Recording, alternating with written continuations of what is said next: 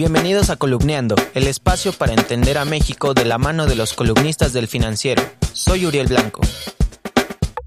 Uno de los recursos retóricos más constantes de Andrés Manuel López Obrador es la palabra pueblo. ¿Quién en México se identifica como pueblo y quién no? ¿Y a quién se quiere dirigir López Obrador cuando usa la palabra pueblo? Para hablar de esto nos acompaña Alejandro Moreno. De forma general, ¿quién se considera pueblo en México y quién no? Para contestar a la pregunta de quién se considera pueblo y quién no, le preguntamos a la gente en la última encuesta nacional del financiero, le planteamos esa pregunta. ¿Usted se considera pueblo?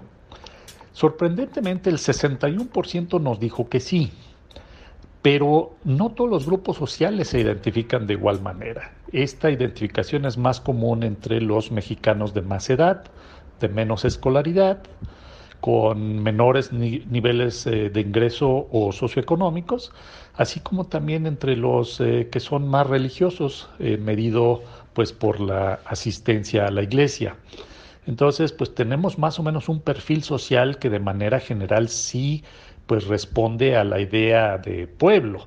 Ahora, también preguntamos o relacionamos esta pregunta con otras preguntas y lo que vemos es que pues se relaciona con un mayor apoyo al presidente de la República, con un mayor apoyo a ciertas políticas del gobierno de la Cuarta Transformación, como por ejemplo eh, la Guardia Nacional o las políticas de austeridad, y pues entonces esta identidad política pues parece que también tiene ciertas eh, dimensiones, eh, perdón, esta identidad social también tiene ciertas dimensiones políticas. Con los datos de la encuesta, ¿podemos afirmar que el uso de la palabra pueblo es ventajoso para el presidente de México? En ese sentido, pues sí, la palabra pueblo tiene una connotación positiva para el uso que le da el presidente de la República.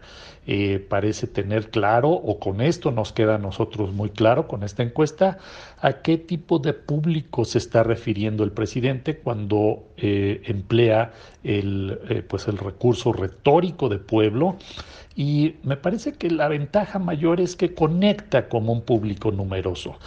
También es importante decir que en la encuesta medimos la identidad de clase media, entre la cual pues, los jóvenes más escolarizados de mayor ingreso pues se ven más identificados.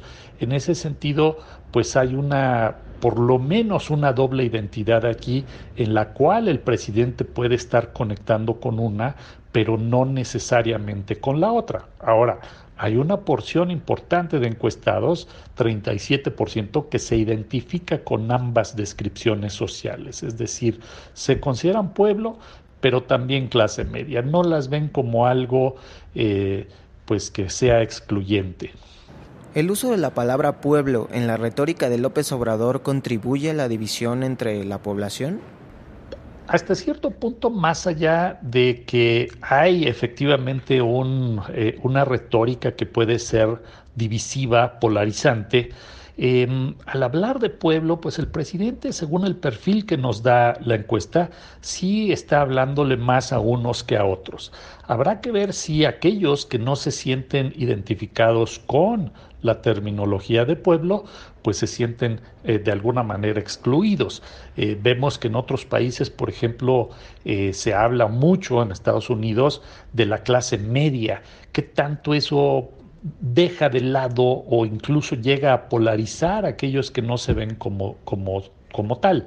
yo creo que es una pregunta que habrá que seguir explorando, sí dejar pues un poquito la idea de que ha habido palabras, recordemos chairos, fifís, en las que el discurso político actual, eh, conservadores, por supuesto, ha sido divisiva, hasta cierto punto polarizante. Habrá que ver el tema del pueblo. Hasta ahorita creo que queda claro con esta encuesta que no todos los mexicanos se identifican como tal.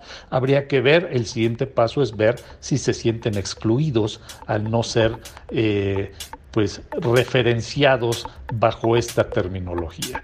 Eh, pues para eso el uso de las encuestas nos va a servir bastante. La columna Las encuestas la puedes encontrar en las páginas de El Financiero y también en www.elfinanciero.com.mx.